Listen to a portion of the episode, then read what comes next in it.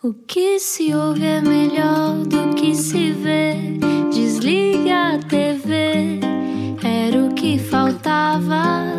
A vida acontece quando anoitecer, era o que faltava. Juntos eu e você.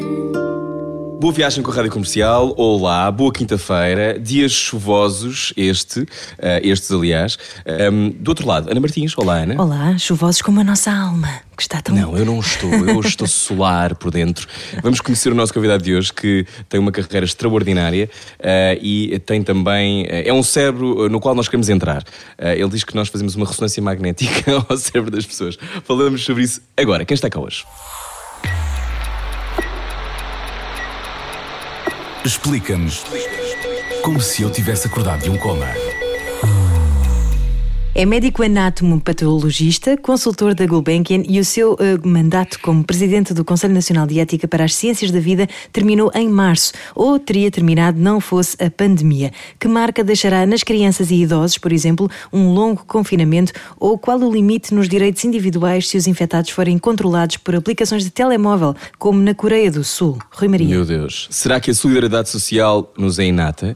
Que efeitos traz esta pandemia na nossa saúde mental e na saúde mental dos profissionais profissionais de saúde. E porquê que a ética só é motivo de conversa em momentos fraturantes na sociedade? Connosco, como era o que faltava, doutor, professor, eh, já não é investigador, já foi um dia, Jorge Soares, bem-vindo. Não praticante. Já é um não praticante. bem-vindo. Bem-vindo. Bem-vindo à Rádio Comercial. Olá. Muito obrigado. Como está? Muito obrigado. Muito obrigado. Como é que tem sido o seu confinamento? Tem sido excelente. Eu estou aqui assim num, numa casa que tenho em Azeitão. Uhum. E, que bom, com a Serra da Rábida aí. É, isto permite dar umas voltinhas, porque o condomínio é fechado e tenho a serra ao fundo, tenho o lago, que é artificial, mas dá uma dá uma, uma, noção, uma noção diferente. Eu quando tenho que ir a Lisboa, aí verdadeiramente me sinto confinado. Pois imagino. Porque em andares eh, as pessoas sentem-se um, sentem-se mais a falta de, de liberdade, não é? Uhum. Eu aqui abro a janela, abro, vou ali ao telheiro e, e respiro e, e, fecho e volto. Olha que é assim. Mas é verdade que é uma experiência muito, muito única, não é? Uhum. E numa entrevista recente estavam a perguntar o que é que o que é que sentia em momentos de com, com esta com esta situação? É uma coisa que eu não tinha uhum. pensado. Mas eu, a, a, primeira a primeira sentimento que tive foi que o tempo que me roubaram.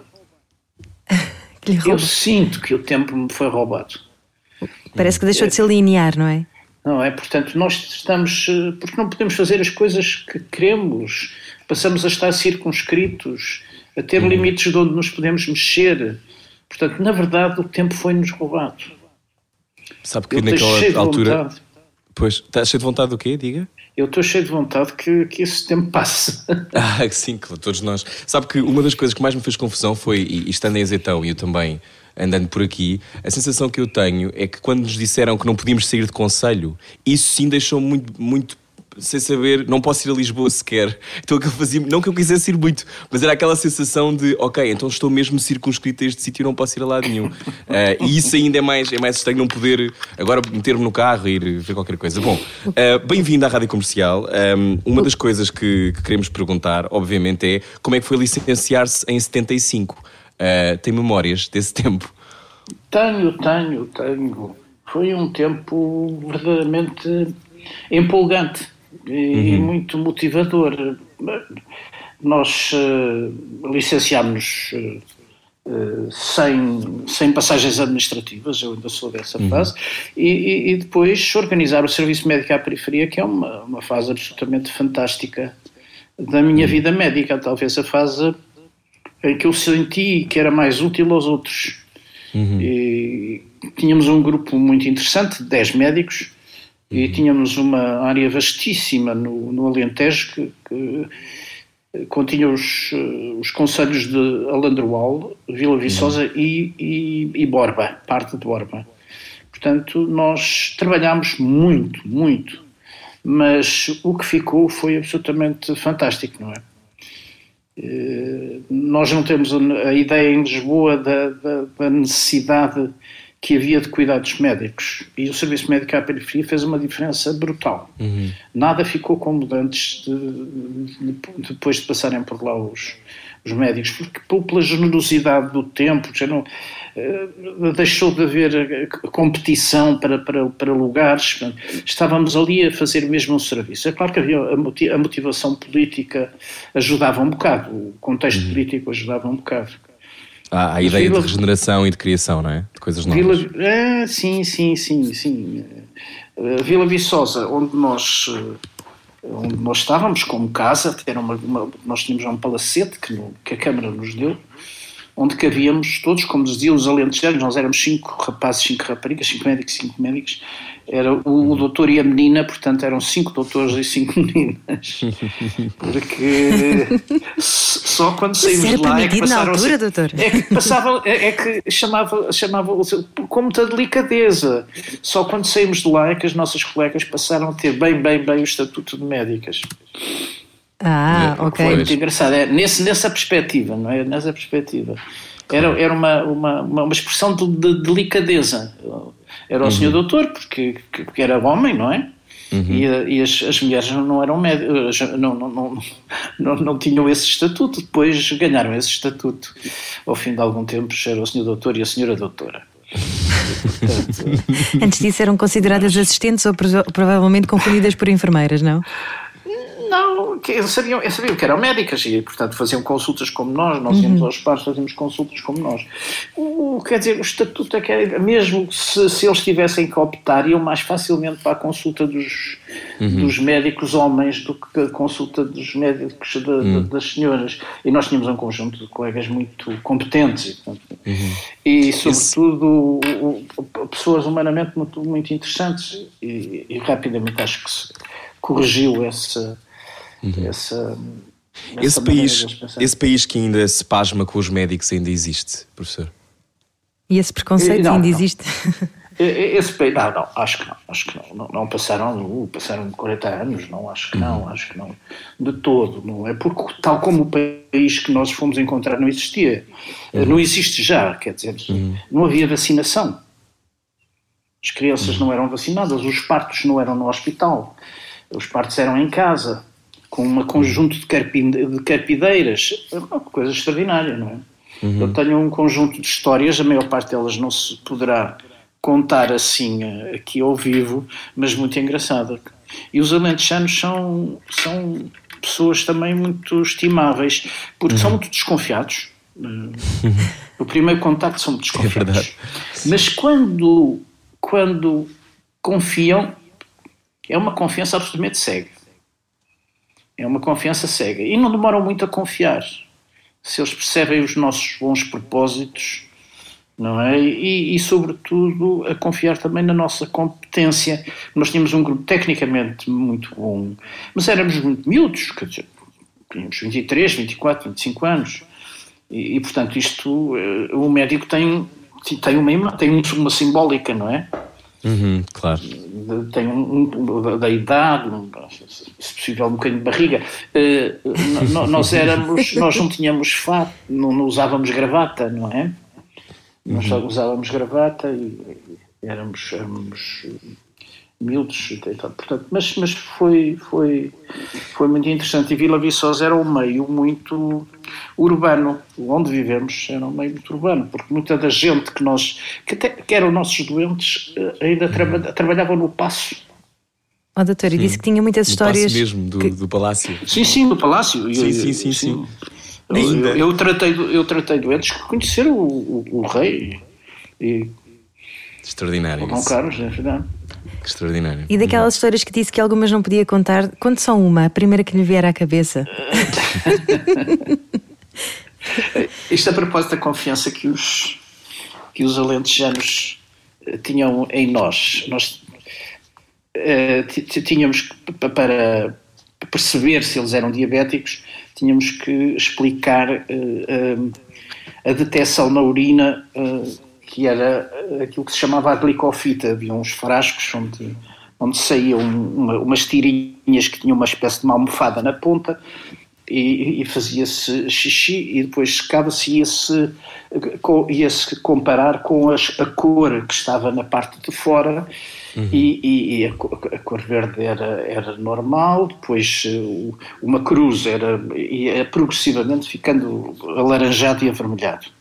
Portanto, nós tínhamos que dar umas folhas de stencil, chamava-se assim, que não havia fotocopiadoras, tínhamos que levar de Lisboa para, uma, para, que eles determinassem quatro vezes por dia, em jejum, antes do almoço, antes de, antes de jantar e deitar, e depois nos mostrassem na, na, vez seguinte que é para fazermos a prescrição dos antidiabéticos. E o que é extraordinário é que eu um dia vou ver e, e uma, uma semana que sequenciei a, a, visita de outro, de outro grupo de colegas, e, e, e, recebo uma folha e a folha tinha sete dias da semana, às quatro vezes por dia, todas duas cruzes. Uhum. E eu disse, oh, mas, oh, amigo, então, mas como é que isto não pode ser assim? Então como é que você fez isto? Depois tínhamos que perguntar. Que foi. Ah, fiz como o doutor me ensinou. Então como é que foi? Então, eu fiz xixi, ele não disse que fez xixi, mas no penico pus atrás da porta e ia lá quatro vezes por dia, todas. Picar o ponto para ver como é que estava. A urina era a mesma. Era a mesma. Pois. Para vocês terem a ideia de uma, uma das coisas mais fascinantes, eu agora quando, quando penso nisso, é que nós tínhamos que fazer a prescrição dos medicamentos, não exatamente pela, pela aquilo que, uhum. Que se devia fazer, mas pela eh, tínhamos que adaptar a, a, ao, ao, facto de eles serem, a maior, a maior parte dos indianos eram analfabetos. Claro. E, portanto, tínhamos que eh, dar um medicamento que era branco e redondo, o outro amarelo e tinha biquinhos, e tínhamos que explicar, e depois uhum. eles, eles, tinham que dizer aquilo que nós tínhamos dito para ver se eles tinham percebido. Uhum. E, e, quer dizer, isto, isto não existe 40 anos passados, claro. não é? Uhum. O país avançou, avançou muito.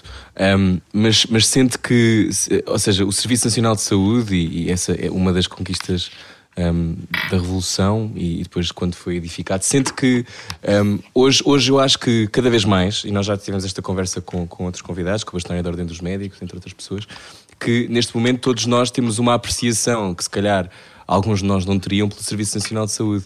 Um, isso surpreende-o? Eh, eh, quer dizer, em, em, eh, as pessoas são muito pouco gratas, eu, eu acho. Uhum, sim. são muito pouco gratas e, e, e, são muito reivindicativas de uma forma geral uhum. e de uhum. forma desajustada. o que se passou nos dois últimos anos foi muito contundente para os médicos foram uhum. agredidos nas urgências, as uhum. pessoas não perceberam também a situação uhum. em que as pessoas estavam realmente, que são mal pagas, em condições de funcionamento mau, claramente mau. Uhum. Portanto, eh, eh, era natural que quando as pessoas tivessem alguma iluminação sobre o papel dos profissionais, não falo só dos médicos, falo dos enfermeiros, falo claro, dos auxiliares, claro. as coisas iam virar. Portanto, eu acho que esta crise eh, daqui resultou, entre outras coisas, um, uma, um, uma gratificação adicional ou uma percepção de uma gratificação adicional por parte dos médicos e dos enfermeiros. Uhum. Uh, que, que, que, que, estava a ser necessário, não é?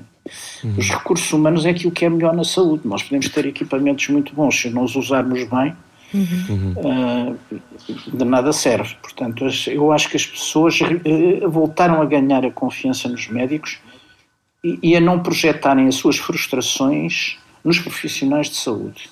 Uhum. Uhum. Mas também é aquilo que se diz que é não me deem palmas, deem-me um aumento de ordenado. Até que ponto é que a, é, é, a apreciação é do povo é, é suficiente? É verdade, é verdade. Mas a gratificação é boa, não? A gratificação é boa, conforta a alma. Uhum. Mas, uhum. mas, mas é, é, indiscutível que os médicos ganham muito pouco, não tenho qualquer dúvida. Para o nível de responsabilidade, uhum. igualmente, igualmente. Uh, e para o nível de responsabilidade que têm, uh, não, não há dúvida que são estão expostos e, e são uhum. mal, mal, mal pagos. São mal pagos. Doutor, e acha que nós vamos todos também mudar-nos para o Alentejo agora com esta pandemia? Será esse o caminho, fugirmos uns dos outros? Não, que vai ficar um bocado cheio de gente. Também não pode ser. Depois também não pode sítio. ser, não. Um beijinho para o Alentejo, não, vos vamos Claro. contaminar, ok?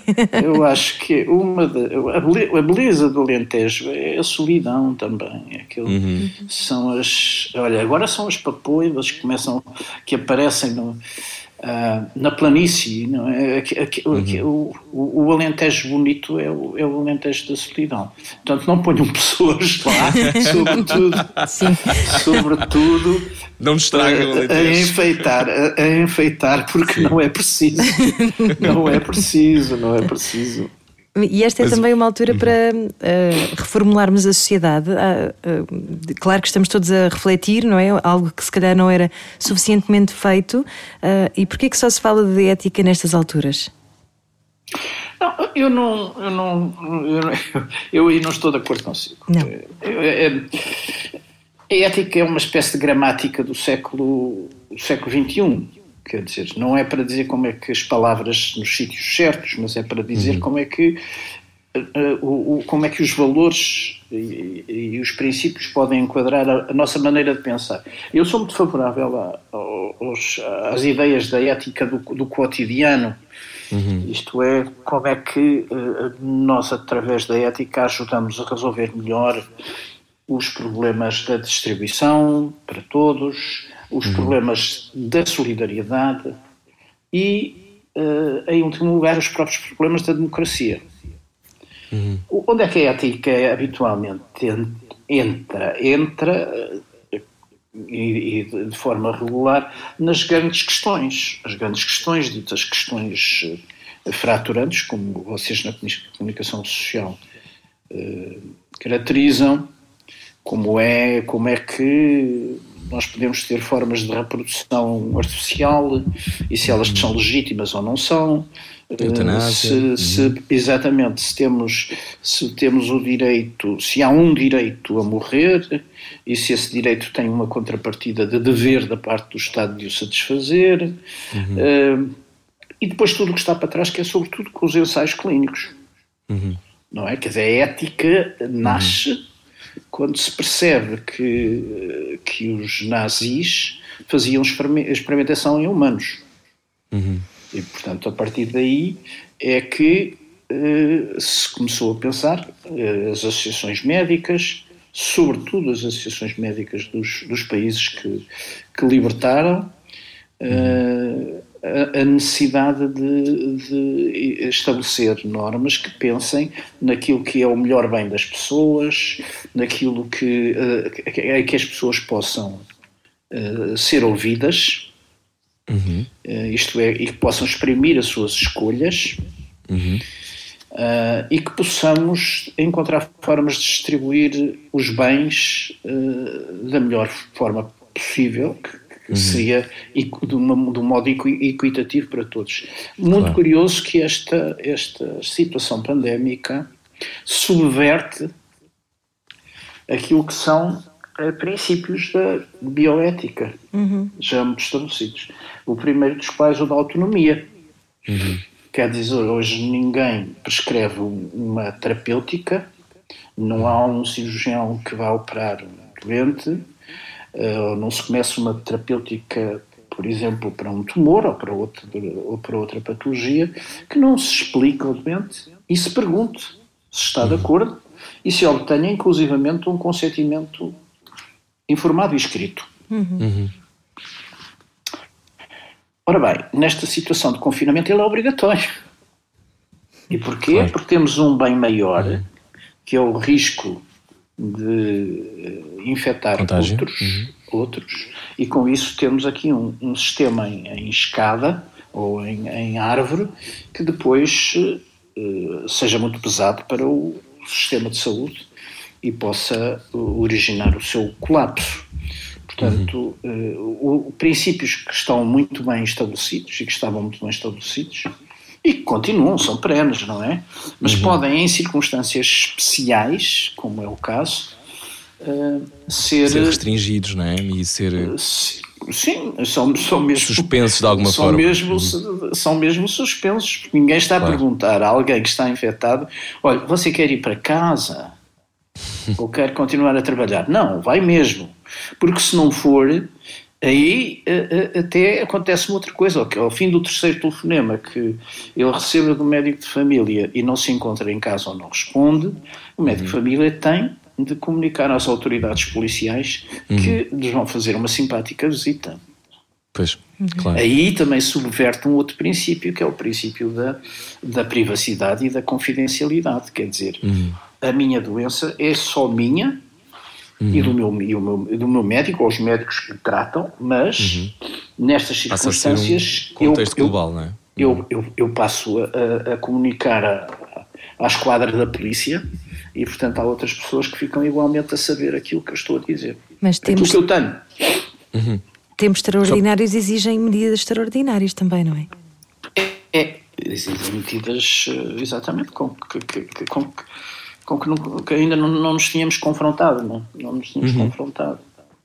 Nós estamos à conversa com o Jorge Soares, uh, Presidente do Conselho Nacional de Ética para as Ciências da Vida, só chegou agora à Rádio Comercial. Também diz que a solidariedade social não é inata, tem de ser cultivada. Um, Porquê que diz isto?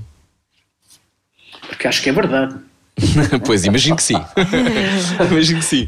Mas é, acha que nós, pois, podendo, acho, somos uns selvagens que nos uh, não, não, não, atacamos uns aos outros? Não somos necessariamente uns selvagens. Uga buga. Mas o que, o que, uh, uh, o, o, que significa que o facto de, nós sermos, de não sermos selvagens não significa que sejamos pessoas muito solidárias. Uhum. Não, não, não, significa o contrário. Uhum. E, portanto, é em situações críticas como esta, por exemplo, que nós mais aprendemos a que o outro que está próximo de nós, ou à nossa frente, ou ao nosso lado, existe e que nós temos que nos preocupar não só connosco, mas com ele. Uhum. E o preocupar tem muitos aspectos. Tem o aspecto de usar máscara para não o infectar, como tem o aspecto de o poder ajudar se ele estiver numa situação difícil, como muitas vezes acontece. Uhum. Como pode ter que ser ir, ir eh, ajudar uh, as pessoas que, que, neste momento estão em situação de pobreza. Uhum. Portanto, a solidariedade, ou se quiser, as expressões que são bonitas, são um bocadinho uh, estéticas, mas, mas, que são verdadeiras, não é? Sim. De, de, de, das, das, palmas uhum. e, e, dos, e, dos, e dos, os, dos, polícias ou da GNR que, que, aparece também a fazer barulho à porta dos, dos hospitais, uhum. portanto, solidários com os outros. Eh, percebemos, percebemos que não estamos sozinhos. Uhum. E, e, uma sociedade que é eh, que é muito, muito pouco, eh, muito, que cultiva muito pouco o condomínio. Sim. Não é? No fundo, sim, sim, é uma sociedade que cultiva muito pouco o condomínio. E quanto uhum. mais uh, a sociedade vai ficando rica, mais fica ficando ao mesmo tempo pobre e mais as pessoas se preocupam, preocupam-se muito consigo próprias e muito menos com os outros. Uhum. Portanto, a solidariedade não é uma coisa que nasceu connosco. Uhum e que, portanto, nós temos obrigação de ter. Não. É uma coisa que nós ensinamos aos filhos, é uma coisa que nós ensinamos aos outros. Uhum. E, e, é nessa medida que eu acho que, que, não é inata, temos que a cultivar. Temos que a cultivar uhum. todos os dias, regar um bocadinho.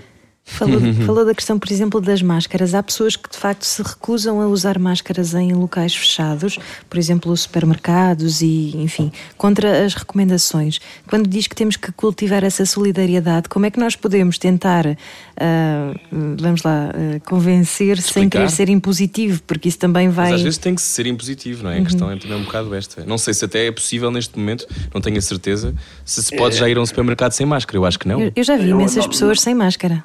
Pois não pode e também não pode entrar no transporte público. Pois, exato. Não pode. Uh, portanto, eu sou a favor da pedagogia, do esclarecimento e, e depois entram outras modalidades quando não se, quando não se consegue, uh, sobretudo se em causa estiver perigos para a saúde pública.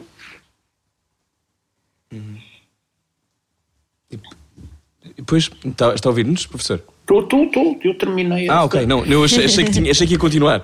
Um, esta coisa não estamos a ver tem estes momentos. Não, vocês, um, exatamente, esse... vocês têm que mandar parar, porque senão eu começo assim a. Não, pode falar à vontade, pode falar à vontade. Uh, não, aliás, por acaso vamos aproveitar, já, já que fizemos aqui uma pausa não intencional, vamos, vamos fazer uma pausa, já voltamos. Estamos à conversa com Jorge Soares do Conselho Nacional de Ética. Uh, conversamos a seguir, até porque uh, a vulnerabilidade e as marcas que esta pandemia deixam são muito maiores do que aquelas que nós, se calhar, à partida, achamos que são as mais óbvias. Falamos já sobre isso a seguir. Venha daí, é depois disto. Largue tudo o que está a fazer e beije o seu rádio. Era o que faltava. Na comercial. Boa viagem com a Rádio Comercial. Olá, se calhar ainda está em casa, confinado, em teletrabalho. Uh, estamos hoje à conversa com Jorge Soares, médico patologista, presidente do Conselho Nacional de Ética para as Ciências da Vida, cujo mandato terminou, mas ele mantém até ao final da, da pandemia. Porquê que hum, isto é, esta lógica do serviço aos outros mantém-se sempre então, Jorge?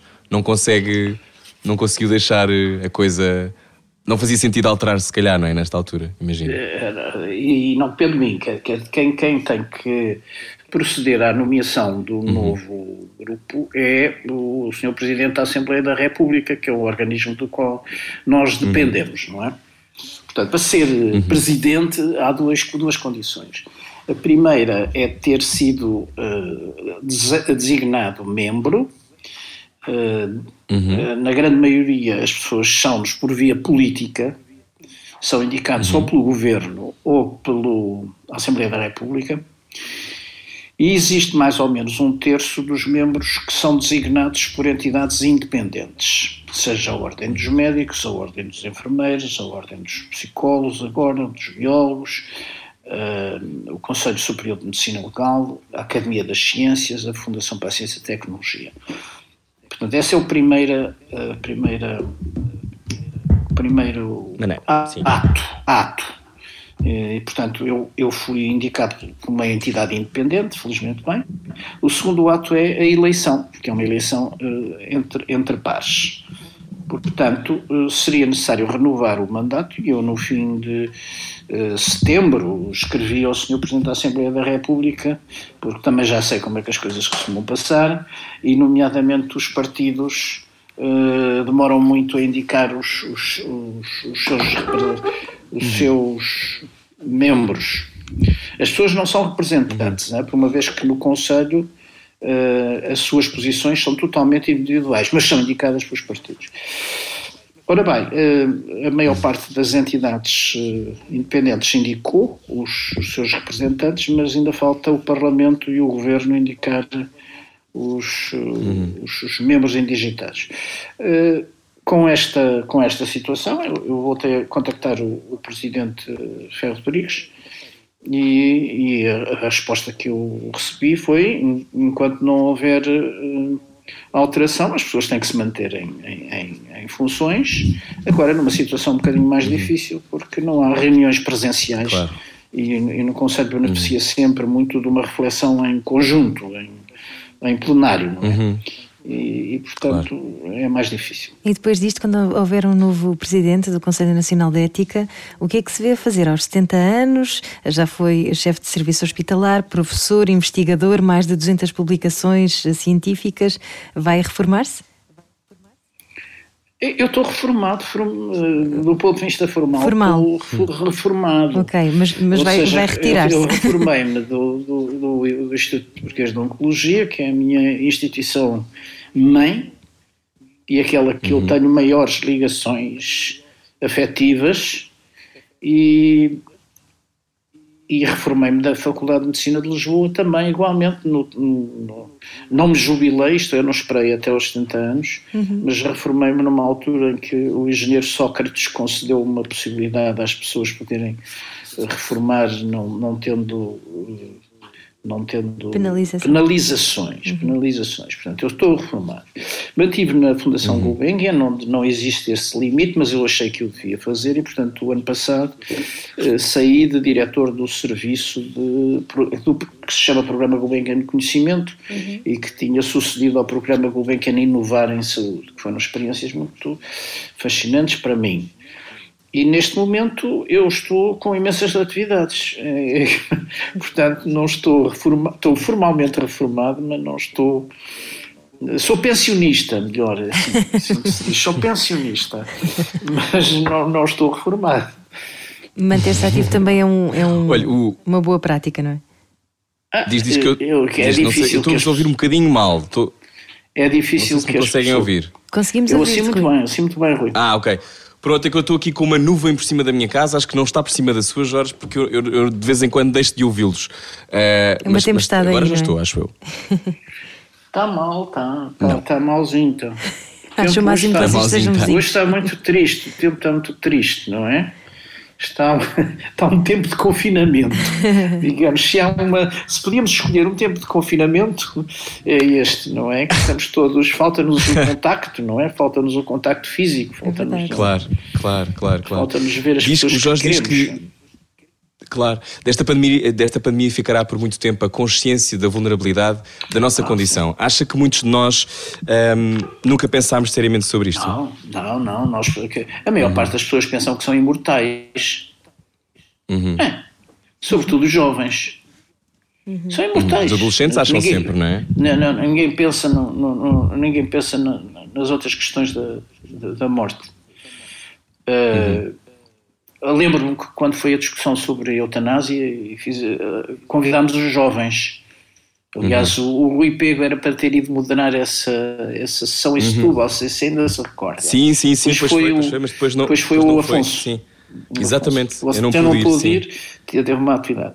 E, e- e é muito curioso porque nós, a sala tem para aí uns 400 jovens a Uhum. pensar nas questões da morte, que é, uma, que é muito interessante. Não, é habitual os jovens pensar na morte. Portanto, nós Uhum. temos esta questão de pensarmos que é uma coisa dos outros, não é? Uhum. E, e agora percebemos que isto, o- o- a, a- a nossa, a, a perda da nossa liberdade de movimentos, não é? De não nos deslocarmos para onde queremos, não nos encontrarmos com as pessoas que nos sabem bem, de não podermos ir ao restaurante comer bacalhau à brás.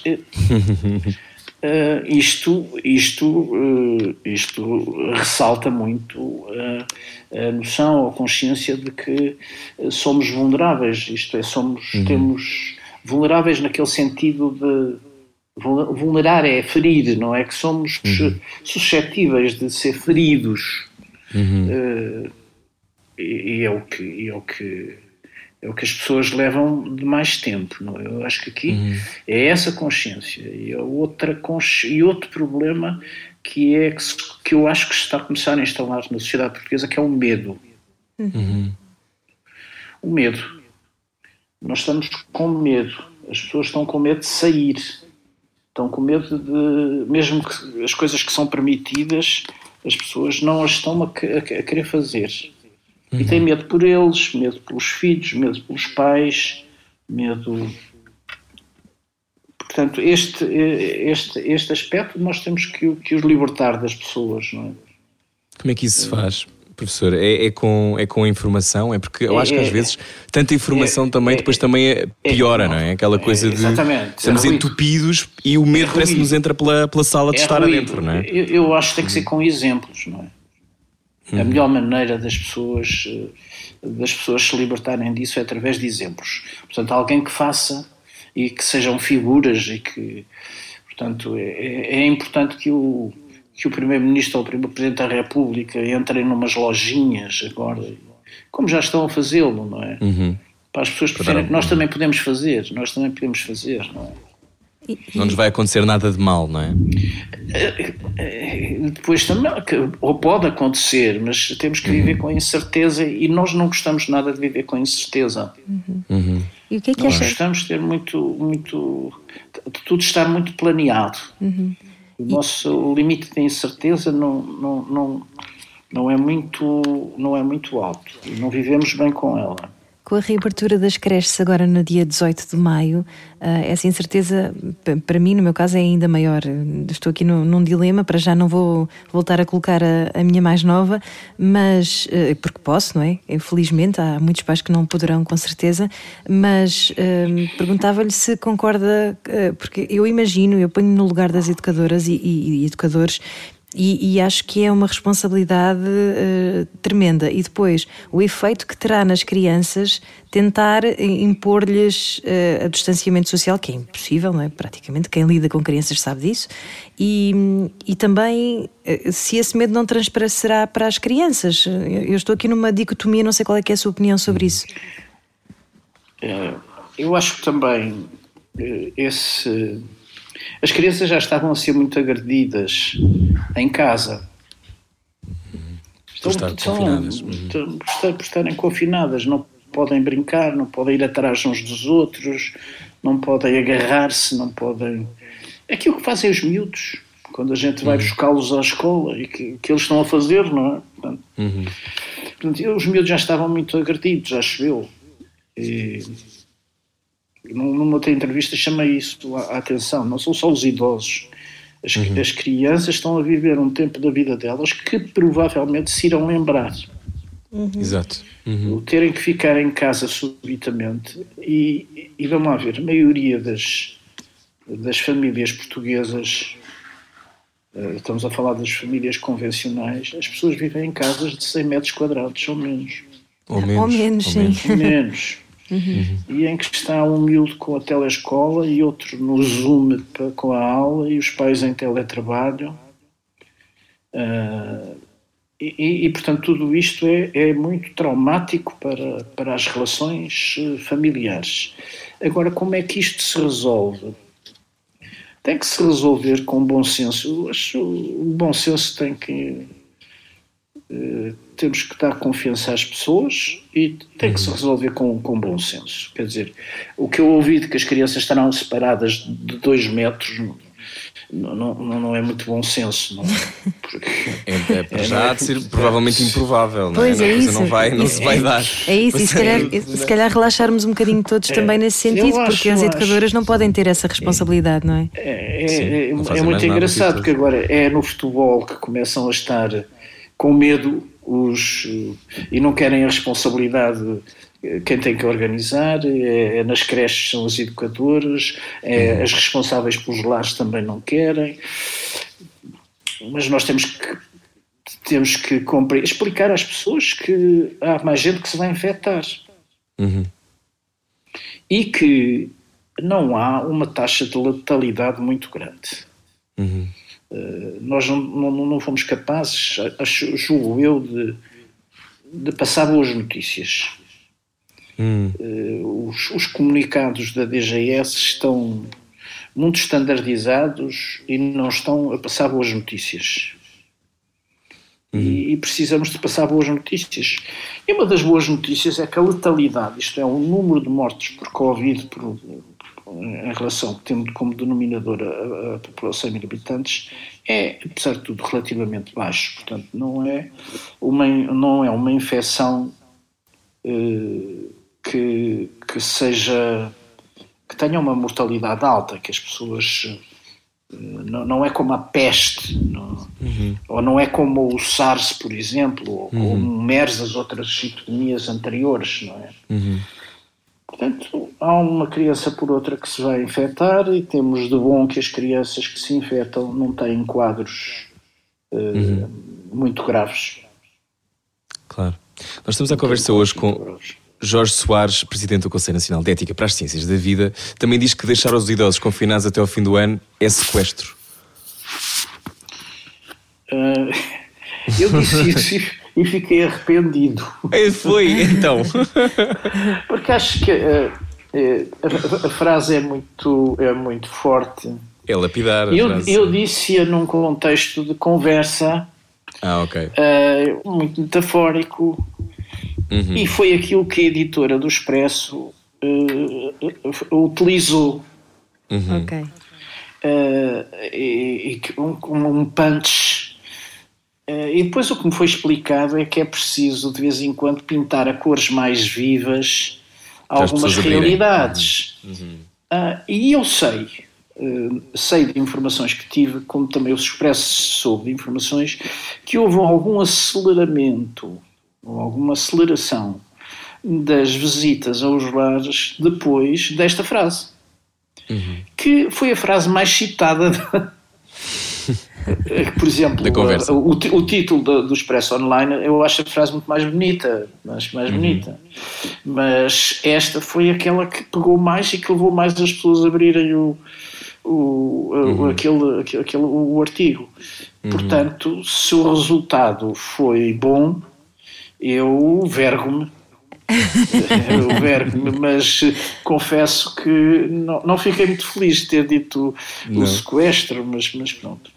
Mas então, então falemos, falemos só sobre, sobre os idosos. Mas o sentido, o sentido é esse. O sentido, o sentido é esse, não é? Uhum. O sentido é esse. Nós eh, não podemos pôr como a senhora uh, uh, van der Leyen anunciou que vamos uhum. confinar os, os idosos até ao até, fim do ano para resolver o, o, nosso problema da, de, depois da, da, da, má consciência e da culpa se, uhum. se, se, se, alguns morrerem, não é? Pois é, que depois também vêm problemas de saúde mental, não é?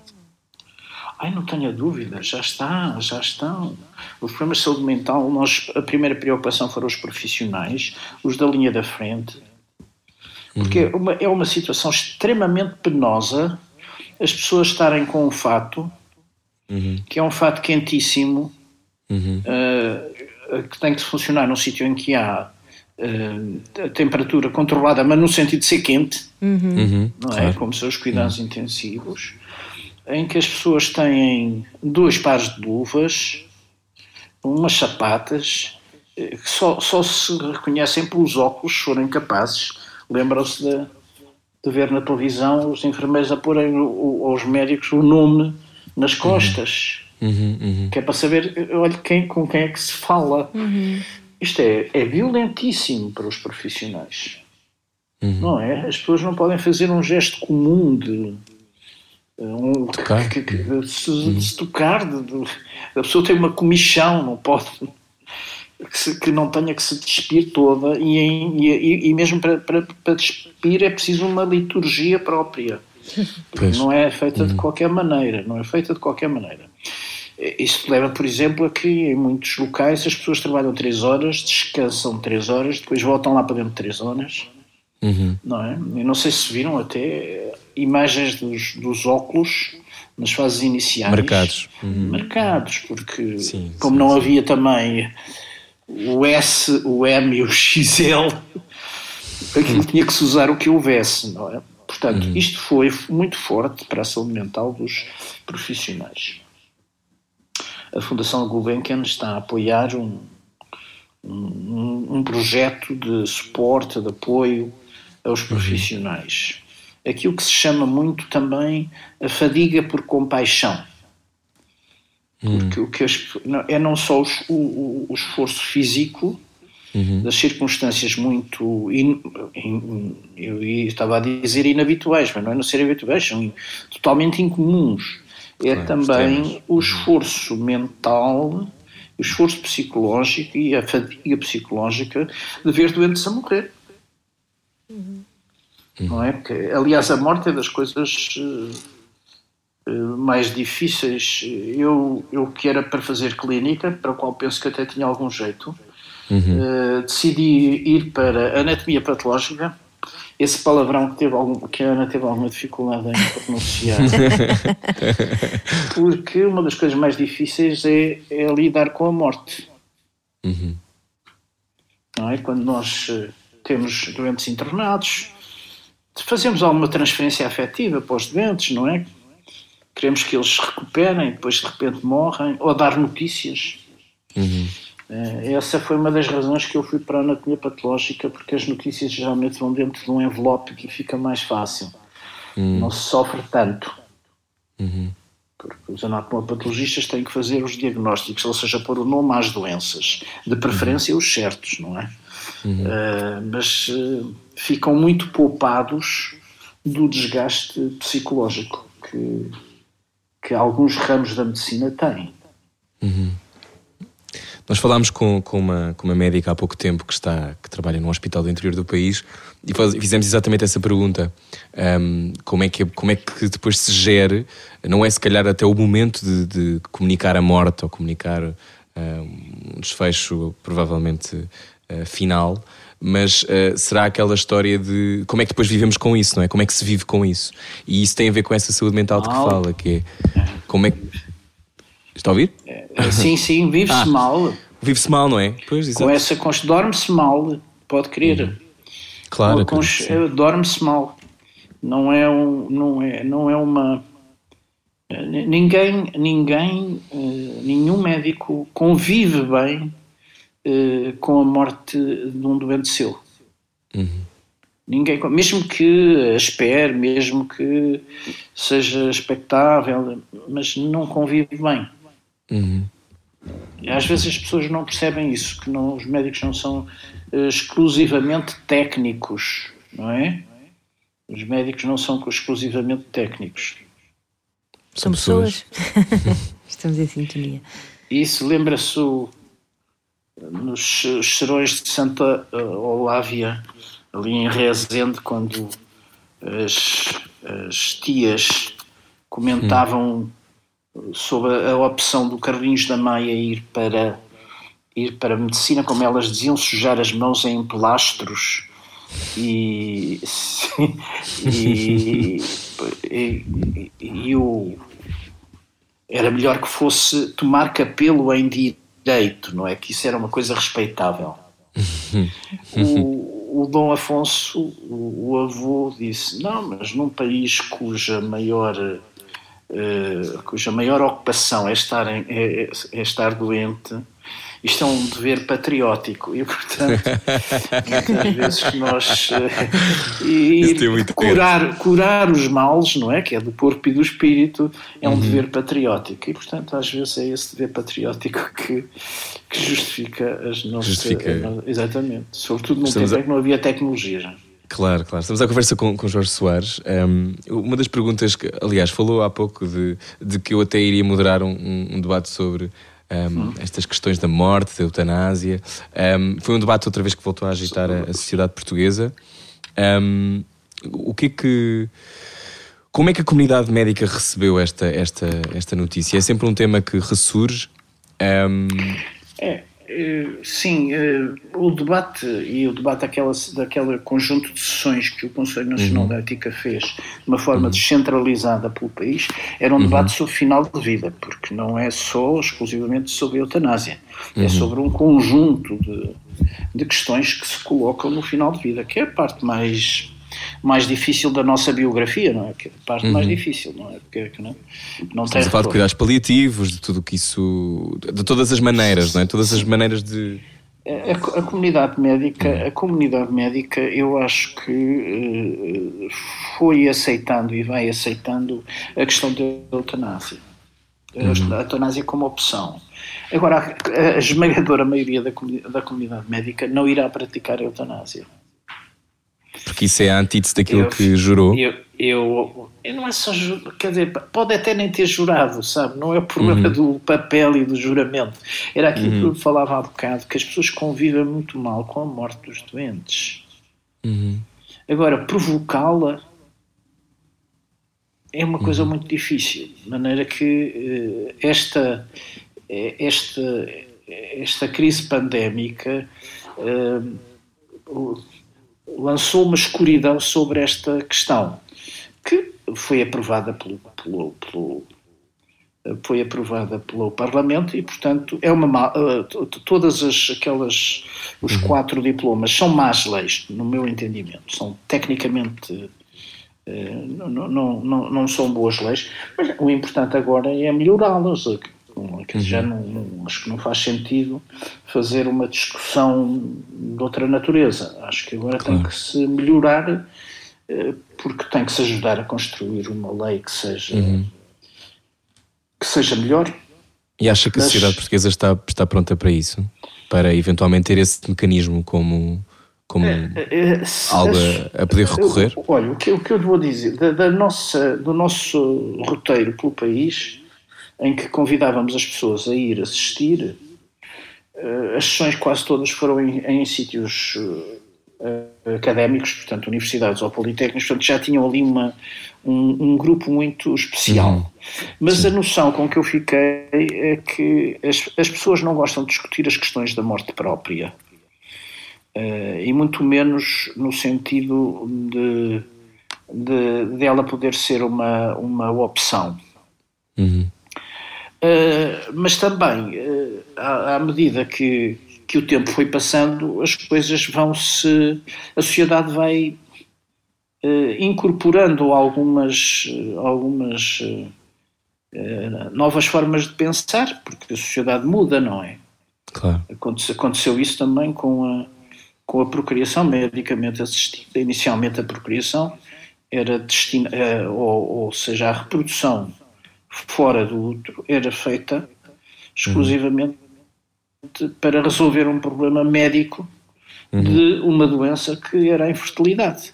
Uhum. A sociedade foi evoluindo no sentido de adaptar o mesmo modelo hum, à vontade própria, a, uhum. a famílias de, organizadas de modo diferente, não, uhum. não tradicional. Portanto, eu acho que em relação à, à, eutanásia, isto agora escureceu, escureceu, uh, mas uh, quando voltar, uh, ter-se-á que, que encontrar uma lei muito boa, que não seja esta, porque esta, por exemplo, nem sequer colocava a questão uh, colocava a questão de, de os médicos não poderem fazer, não é?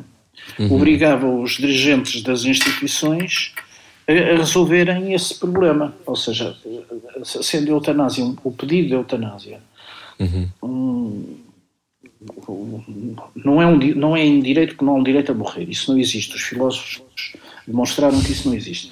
Mas uh, o direito a pedir a morte, pronto. Uhum. Uh, isso cria como contrapartida o dever de, de alguém a assegurar.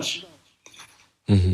E como é que se pode assegurar que esse, esse desejo possa uhum. ser satisfeito e a responsabilidade seja, por exemplo, do diretor do Hospital de Bragança, onde uhum. pode não haver nenhum médico que, ou todos sejam objetores de consciência. Claro. Claro. Não é? Portanto, é uma uhum. coisa que não é, que não é fazível, não, uhum. não, não é realizável. Portanto, é preciso ter aí alguma ponderação, alguma ponderação. Uhum. Estamos à conversa com Jorge Soares e continuamos já a seguir. Venha daí, Rádio Comercial. Este é Era o que Faltava. Boa quinta-feira. Se vai na estrada, cuidado. Há chuva por todo lado. Largue tudo o que está a fazer e beije o seu rádio. Era o que faltava. Na comercial. Boa viagem com a Rádio Comercial. Olá, eu sou o Rui Maria Pego. Olá, eu sou Ana Martins. E connosco está Jorge Soares, 70 anos. Um, quando olha para trás, uh, Jorge, médico. Uh, foi, foi médico, foi, ou melhor, é médico. Acho que nunca se deixa de ser médico, não é? Fica para sempre. É, é verdade. Pensamos, é? pensamos e, e, sentimos, e sentimos como médico. Claro. Um, já fez tanta coisa, uh, tantos, tantos artigos científicos publicados. Uh, neste momento, o Presidente do Conselho Nacional de Ética para as Ciências da Vida. Um, falámos logo no início da conversa de um país uh, muito diferente daquilo que encontrou quando se licenciou em 1975. Um, sente que esta evolução em 40 anos, mais de 40 anos, era, era a evolução. Isto é sempre difícil fazer esta pergunta, mas era a evolução que podia ter sido feita ou havia outras que ficaram pelo caminho que, que preferiria ter visto acontecer, que não viu no seu tempo de vida? Ou não as, sociedade, as sociedades têm sempre vários caminhos, não é? Uhum. É claro que nós estamos in, in, incluídos numa, numa zona geográfica e cultural que, em que os caminhos são um bocadinho condicionados também pelos outros uhum. que estão aqui à nossa volta, não é? Uhum. Portanto, uh, caminhos diferentes podiam-se ter feito. Mas este foi um, eu acho que foi um bom caminho, eu acho que foi uma, uma uhum. eu quando vejo para trás, é uma trajetória absolutamente fascinante. Uhum. O ganho da, o, que, o que a democracia nos deu foi uma coisa extraordinária. A liberdade de, de imprensa é uma coisa extraordinária. Uhum. A mobilidade, que, que no fundo que, que, a mobilidade que é a característica mais importante do, do século XXI, a mobilidade das pessoas, uhum. é? Uhum e a interação das pessoas. E é isso que estragou as coisas agora no. no Curiosamente. Na crise, é? na, crise, na, crise, claro. na crise pandémica, não é? Uhum. Mas. Uh, e o desenvolvimento tecnológico. Uhum. O desenvolvimento tecnológico foi fascinante. Nós, então, na medicina, nós podemos pegar num aparelho e metê-lo por vários sítios do organismo e buscar umas células a, a uns locais que absolutamente insondáveis, em que, Claro. que eram inesperados para fazer um diagnóstico. não é? Conseguimos o aumento da longevidade, que é uma coisa extraordinária, não é? A pessoa da minha idade, em 1975, era mesmo um chamado um velhinho arrumado. Não é? Portanto, isto já não é o que se verifica assim.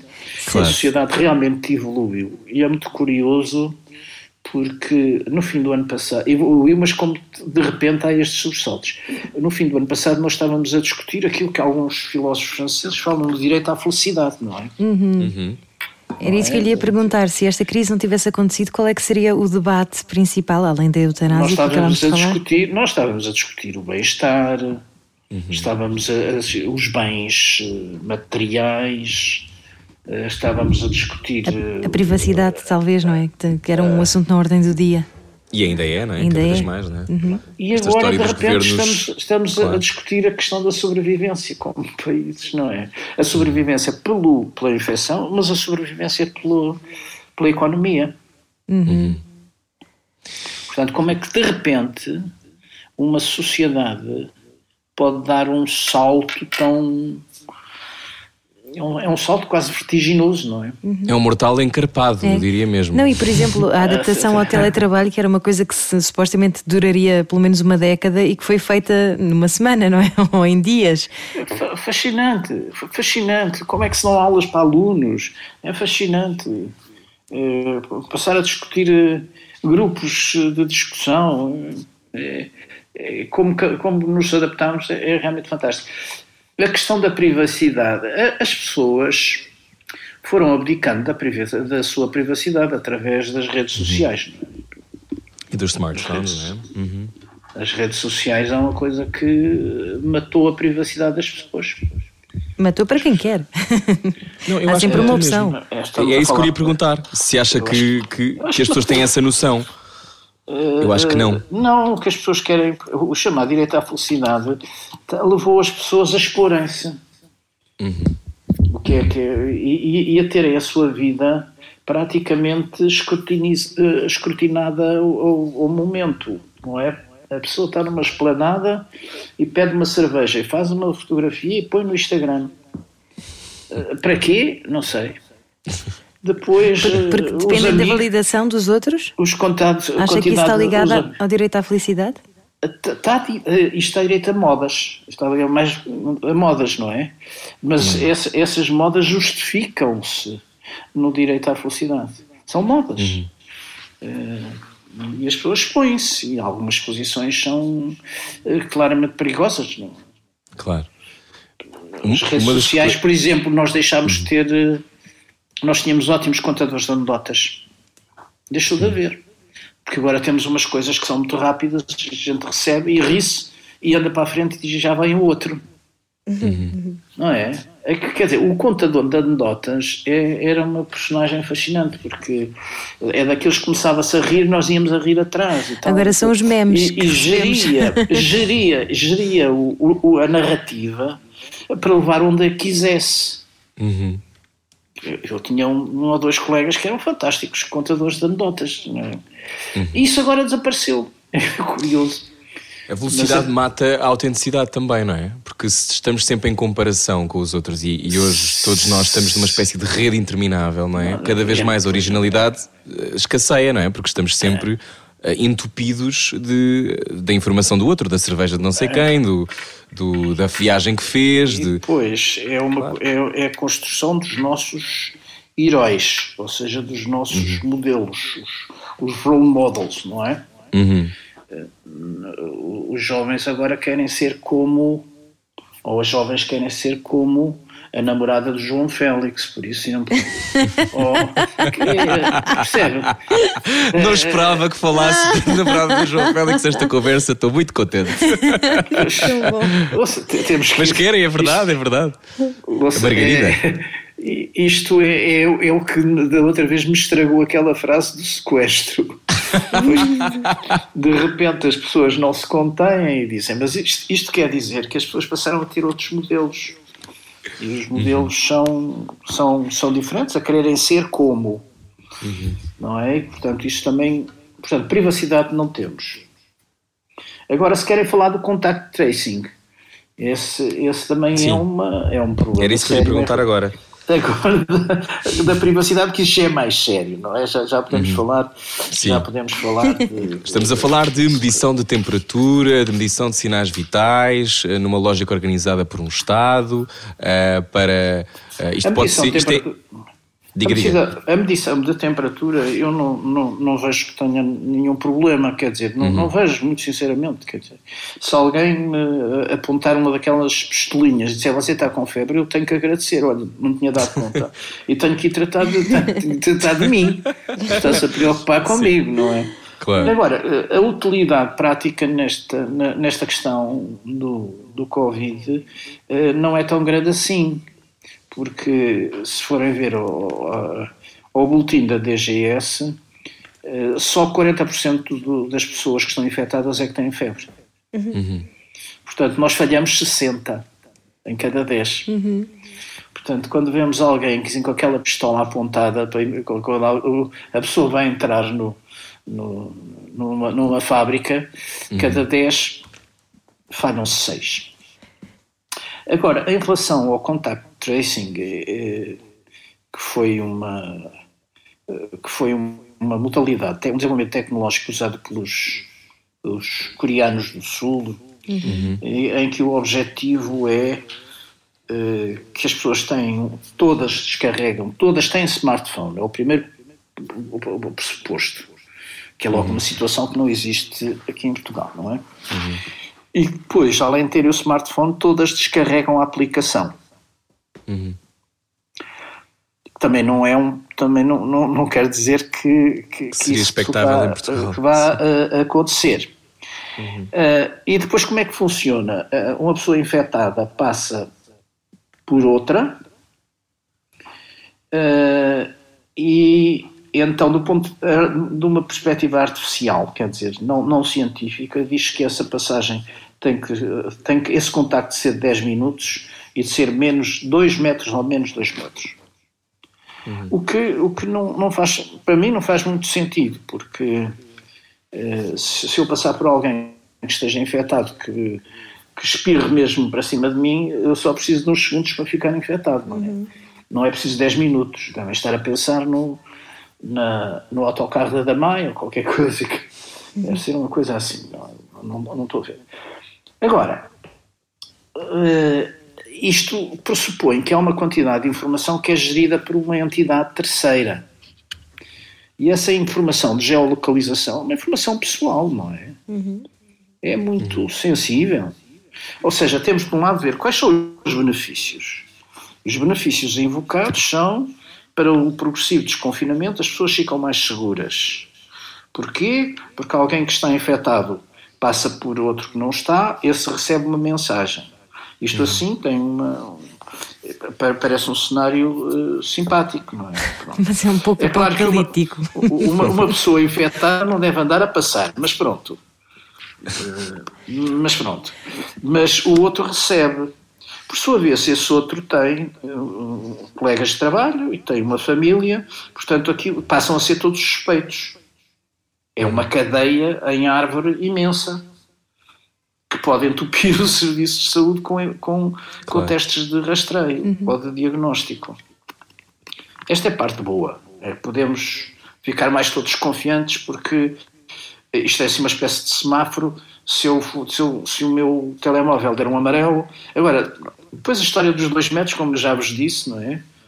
Quantas vezes as pessoas estão num, num, num andar do outro lado, estão separados por uma parede que não tem dois metros. Ora, os telemóveis podem que se podem comunicar e se tem uma pessoa infectada de lado de lá está o meu telemóvel sempre a, a tocar e eu, na verdade, até nem passei por ela, não é? Ou, ou- ou se estou no, num, num shopping a, a- a provar roupa, também posso ficar ao lado. Bom, esses são aspectos, eh, os aspectos bons. Os aspectos arriscados. eh, quem tem mais interesse nisso é a Google e a Apple, não é? e que andam a estudar um sistema de interoperabilidade, poderem comunicar. E depois por muitas promessas que digam, não, não, isto depois disto acabar é tudo deitado fora, é tudo... Aham. Não, não. Eu tenho pessoalmente a tendência a dizer muito obrigado pela preocupação que tiveram comigo, mas não obrigado. Exato. Eu já me sinto tão vigiado, quer dizer, eh, sexta-feira eu já recebo no meu telemóvel, não pedi nada a dizer assim, a A2 não tem muito trânsito, vai demorar 34 minutos a chegar à Quinta do Peru. Eh, eu não pedi nada a ninguém, Sim. não é? Uhum. Portanto, eu, eu Então, eu- então, no fundo, aquilo que, que o Schopenhauer diz, não somos apenas responsáveis pelo que fazemos, mas também pelo que aceitamos sem contradição, é mais verdade do que nunca, não é? Porque se nós não, não pensarmos sobre isso e, e, e sobre aquilo que também aceitamos enquanto sociedade, se calhar dá-se o retrocesso, ou melhor, o avanço total de nunca, já não, já não conseguimos minima- minimamente controlar o barco, não é? Este barco de- dos dados e da privacidade e, e da, daquilo que são as nossas autonomias individuais, não é? Portanto, nós já nos expomos, como falámos há bocado. Uhum. Mas se ainda temos alguém que pode estar a olhar para as nossas coisas, eh, eu confesso que fico não, não, estou tão não estou tão confiante de que a sociedade é amável e, e generosa e, e- e que tem boa formação não, não sei. Ninguém perguntou por exemplo ah, responsáveis de, por associações doentes ou fez uma auscultação pública.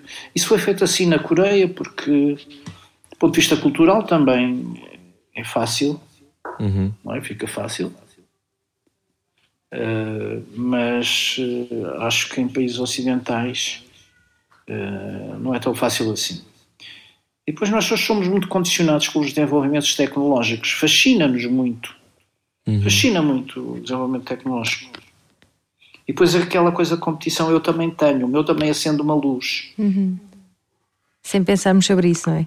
Eu desde que vi É. o documentário do Snowden, eu desliguei tudo o que é geolocalização e as câmaras também só, só permite o acesso a muito poucas coisas. Já a pensar um bocadinho nisso, porque é um bocadinho assustador que de facto consigam aceder aos nossos dados e, e à, à nossa vida.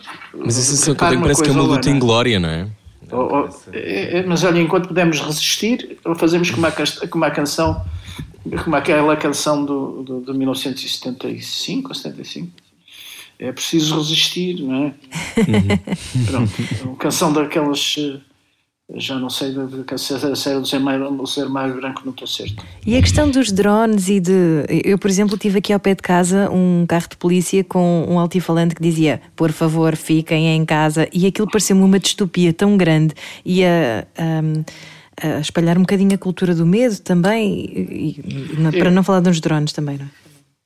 É, eu- isso, isso é verdade. Eh, faz alguma cultura do medo que foi para onde começamos assim um bocadinho o princípio da nossa conversa. Uhum. Porque eh, isto vindo de uma autoridade, de uma autoridade policial, eh, que anda pelo meio da rua a dizer vão para casa, vão para casa, isto parece um filme de ficção científica. Exato.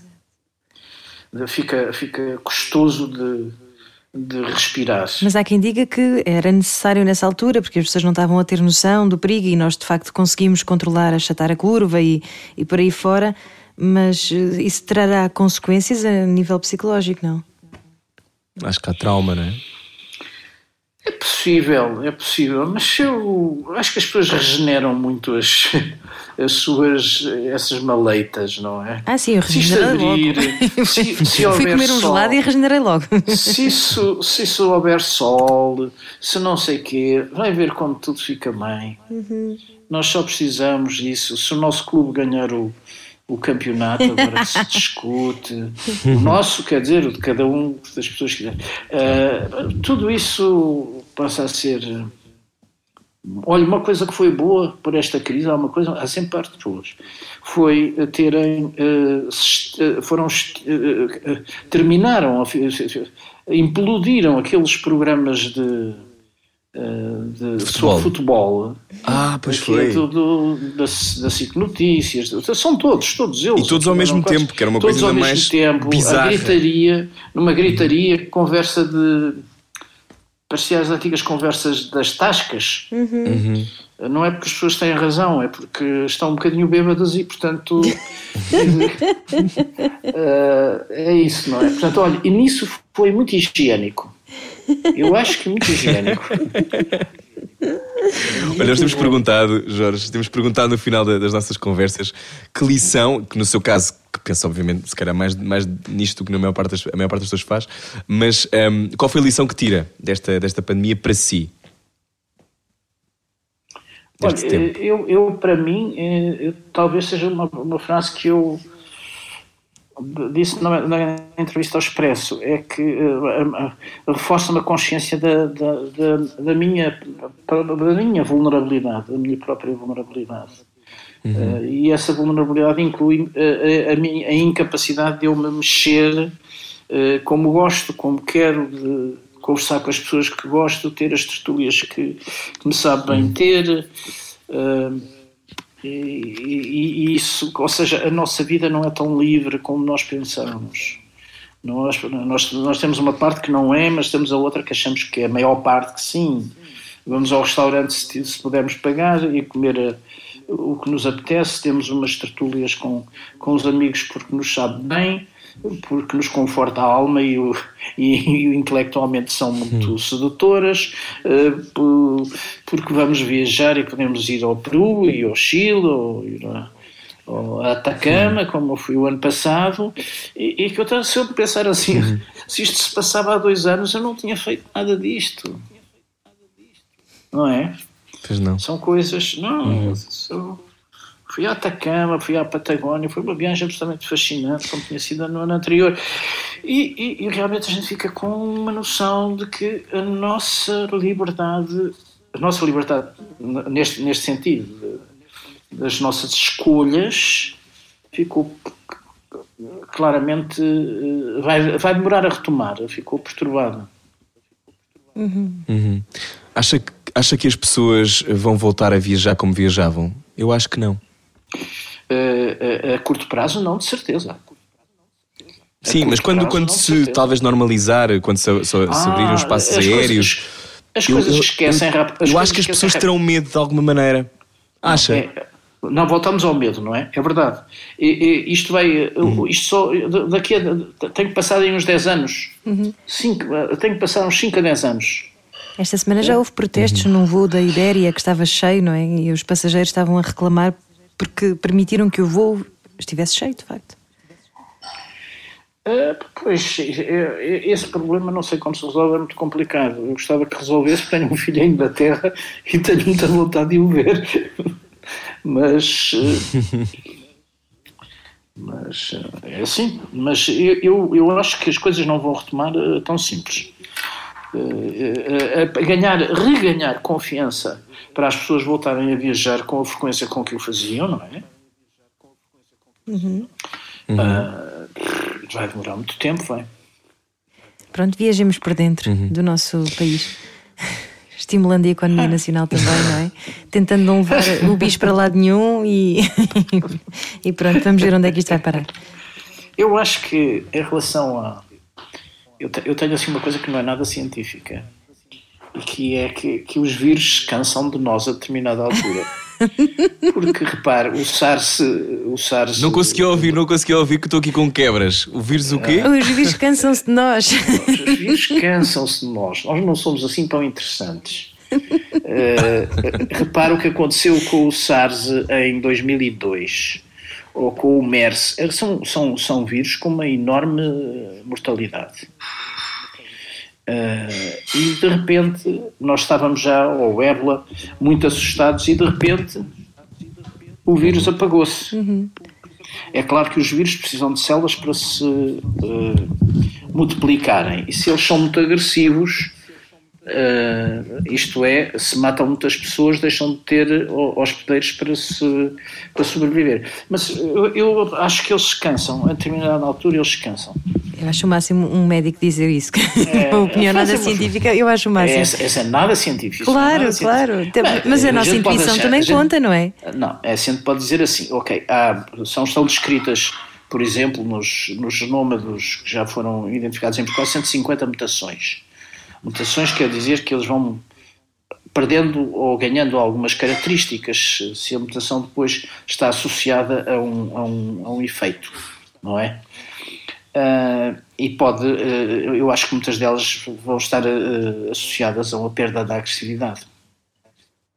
Ok. Seja da, trans, da, seja da trans, transmissibilidade, uhum. seja da letalidade. Ok. É, é esse o caminho. Esperemos eu... que sim, que ele se canse de nós. Rui, estás Bom, eu, entretanto, não ouvi metade do que vocês disseram, okay, mas deve ter sido extraordinário. Está, está a ir embora. A está péssima, esta conversa. Está a ir é? embora. Bom, mas gostamos imenso de conversar consigo. Vou depois ouvir a conversa toda eu também, para ouvir esta última parte não consegui ouvir, com o nosso convidado de hoje, uh, Jorge Soares, 70 anos, presidente do Conselho uh, de Ética e Ciências da Vida. Uh, muito obrigado um, ehm, por ter conversado connosco. Muito obrigado. Um, ehm, e, e olhe, e espero que, espero que continue a dar entrevistas porque um, ehm, nos faz a todos pensar e, sobretudo, não diz as coisas de uma forma típica. Isso é ótimo. Muito obrigado. Obrigada. Muito obrigada a vós, que foram anfitriões Estou? muito amáveis. muito obrigada. Eu acho que vou ter que ser eu a fechar a conversa porque a ligação do Rui está só a fechar, está só a cair. Portanto, Rui, estás aí? Acho que é isso. É isso, não é? é às vezes é assim, quanto estou mais mal, próximos, estou muito mal. quanto mais próximos, como é o caso, geograficamente, não é? Mais afastados. pior, pior. Exato. Obrigado, obrigado, Jorge, pela obrigado, tua conversa. Gostámos bastante. Muito obrigado. Adeus. Jorge Soares pode ouvir a conversa inteira. Eu vou ter de fazê-lo para poder saber o que é que aconteceu. Radiocomercial.ol.pt para ouvir a conversa inteira, o podcast hoje do Era o que Faltava com Jorge Soares, Presidente do Conselho Nacional de Ética para as Ciências da Vida. Nós já voltamos. Até já. Era o que faltava. Com Rui Maria Pego e Ana Martins. Juntos eu e você. Na comercial.